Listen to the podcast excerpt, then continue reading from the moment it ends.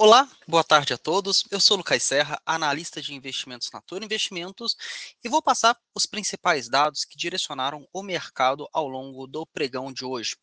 Pela manhã, a gente teve a divulgação do Boletim Focus pelo Banco Central, que não trouxe grandes mudanças em relação ao relatório divulgado na semana passada única mudança, que mesmo assim não trouxe grandes movimentações, foi a mudança de expectativa para a inflação, para o IPCA de 2024, que subiu de 3,90% para 3,91%, uma leve alta, mais um ajuste do mercado sem um driver direcional. É, em relação aos índices acionários, a gente observa o Ibovespa se valorizando nesse momento 0,19%, cotado a 118.390 pontos, conseguindo sustentar os dois pregões de alta que a gente observou na semana passada, quarta e sexta-feira, respectivamente. Enquanto isso, o dólar futuro com vencimento é, em dezembro de 2023 perde 0,34%, cotado a 4.901 pontos nesse momento se aproximando, portanto, né, daquela região de 4,90.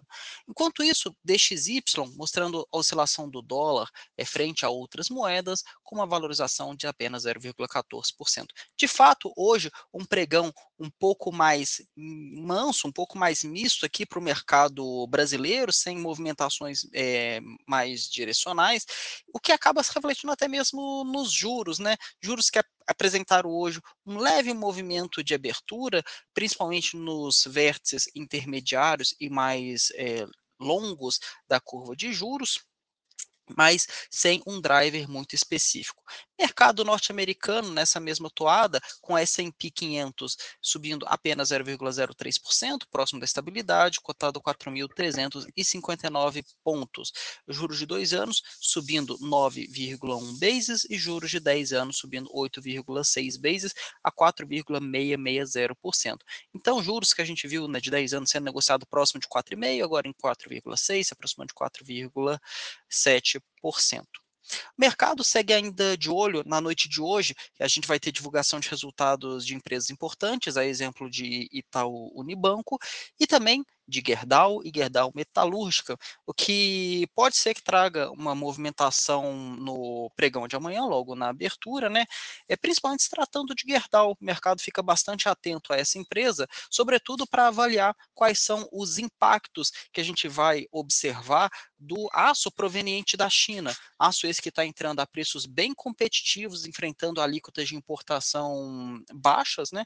E a Gerdau, para se manter competitiva nesse mercado, está se vendo obrigada a reduzir é, seus preços para continuar vendendo. Então, o mercado segue é, bastante atento quanto a isso, sobretudo na ON Brasil, para saber a respeito do volume de vendas e também a respeito de informações sobre o preço médio praticado, né, qual foram os reais impactos, sobretudo agora ao longo do 3T23 e algum posicionamento adicional sobre a empresa, principalmente a respeito do CAPEX, que deve é, vir bem forte, deve é, ser bem forte, até mesmo conforme passado no Stakeholder Day, é, para o ano de 2024 a 2026, de acordo com previsões da própria companhia, né?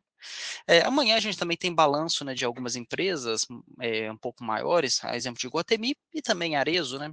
É, vamos ver como que vão ver esses resultados, se traz algum movimento também para essas empresas. Então, é, finalizando, hoje um dia bem morno, sem nenhum driver é, direcional. O mercado, além disso, também fica atento para amanhã é, divulgação da ata do Copom, referente à reunião, à última reunião do Copom, né, que cortou 50 vezes a taxa básica de juros. E vamos ver como que o mercado vai se comportar, então, em função tanto da ata do Copom, que vai sair amanhã, e também desses resultados que serão divulgados tanto na noite de hoje e no, no pregão de amanhã. Então, eu sou o Lucas Serra, análise de investimentos da Toro. Esse foi o áudio de fechamento do mercado, hoje, segunda-feira, dia 6 de 11 de 2023. Precisando, pode falar com a gente. Forte abraço, excelentes investimentos.